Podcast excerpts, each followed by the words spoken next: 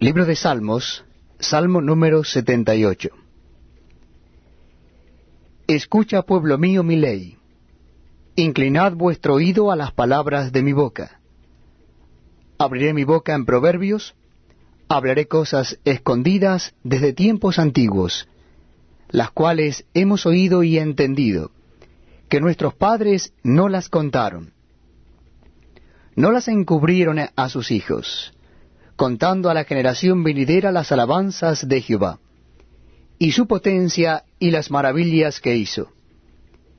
Él estableció testimonio en Jacob, y puso ley en Israel, la cual mandó a nuestros padres que la notificasen a sus hijos, para que lo sepa la generación venidera, y los hijos que nacerán, y los que se levantarán lo cuenten a sus hijos a fin de que pongan en Dios su confianza, y no se olviden de las obras de Dios, que guarden sus mandamientos, y no sean como sus padres, generación contumaz y rebelde, generación que no dispuso su corazón, ni fue fiel para con Dios su espíritu.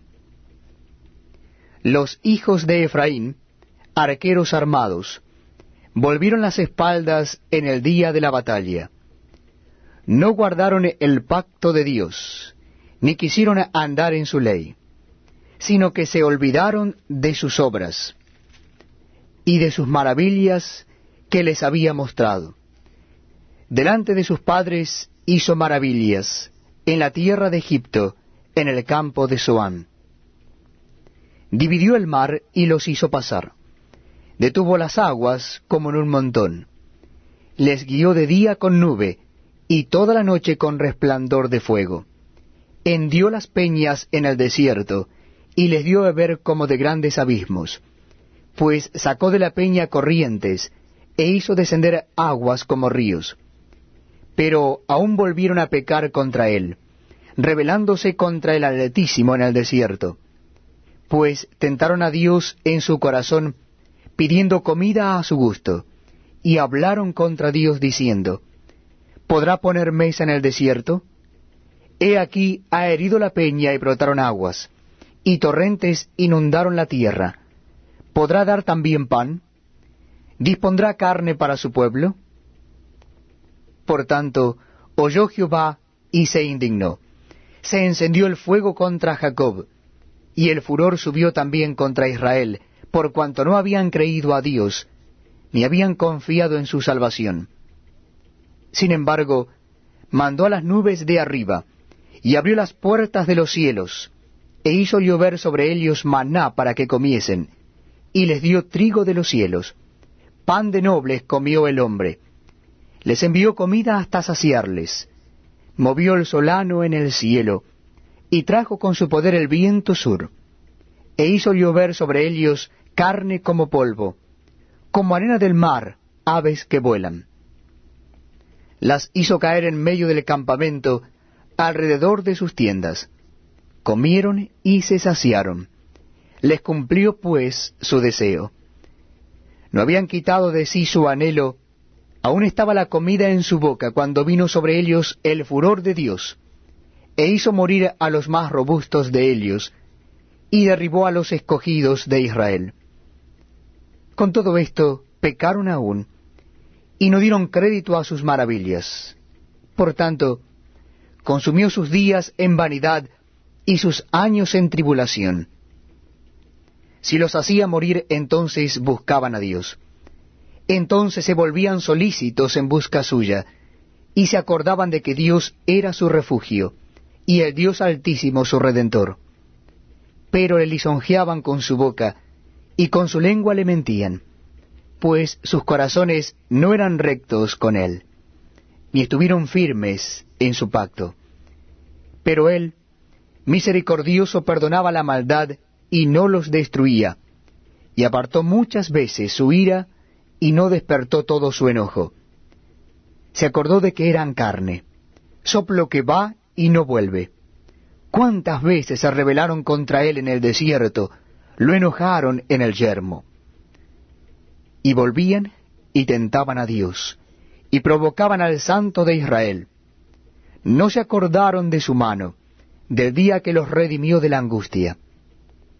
Cuando puso en Egipto sus señales y sus maravillas en el campo de Soán, y volvió sus ríos en sangre, y sus corrientes para que no bebiesen. Envió entre ellos enjambres de moscas, que los devoraban, y ranas que los destruían. Dio también a la oruga sus frutos, y sus labores a la langosta. Sus viñas destruyó con granizo, y sus higuerales con escarcha. Entregó al pedrisco sus bestias, y sus ganados a los rayos. Envió sobre ellos el ardor de su ira, enojo, indignación y angustia, un ejército de ángeles destructores. Dispuso camino a su furor, no eximió la vida de Helios de la muerte, sino que entregó su vida a la mortandad hizo morir a todo primogénito en Egipto, las primicias de su fuerza en las tiendas de Cam. Hizo salir a su pueblo como ovejas, y los llevó por el desierto como un rebaño. Los guió con seguridad, de modo que no tuvieran temor, y el mar cubrió a sus enemigos. Los trajo después a las fronteras de su tierra santa, a este monte que ganó su mano derecha. Echó las naciones de delante de ellos, con cuerdas repartió sus tierras en heredad, e hizo habitar en sus moradas a las tribus de Israel. Pero ellos tentaron y enojaron al Dios Altísimo, y no guardaron sus testimonios, sino que se volvieron y se rebelaron como sus padres, se volvieron como arco engañoso, le enojaron con sus lugares altos, y le provocaron a celo con sus imágenes de talia. Lo oyó Dios y se enojó, y en gran manera aborreció a Israel. Dejó por tanto el tabernáculo de Silo, la tienda en que habitó entre los hombres, y entregó a cautiverio su poderío y su gloria en mano del enemigo.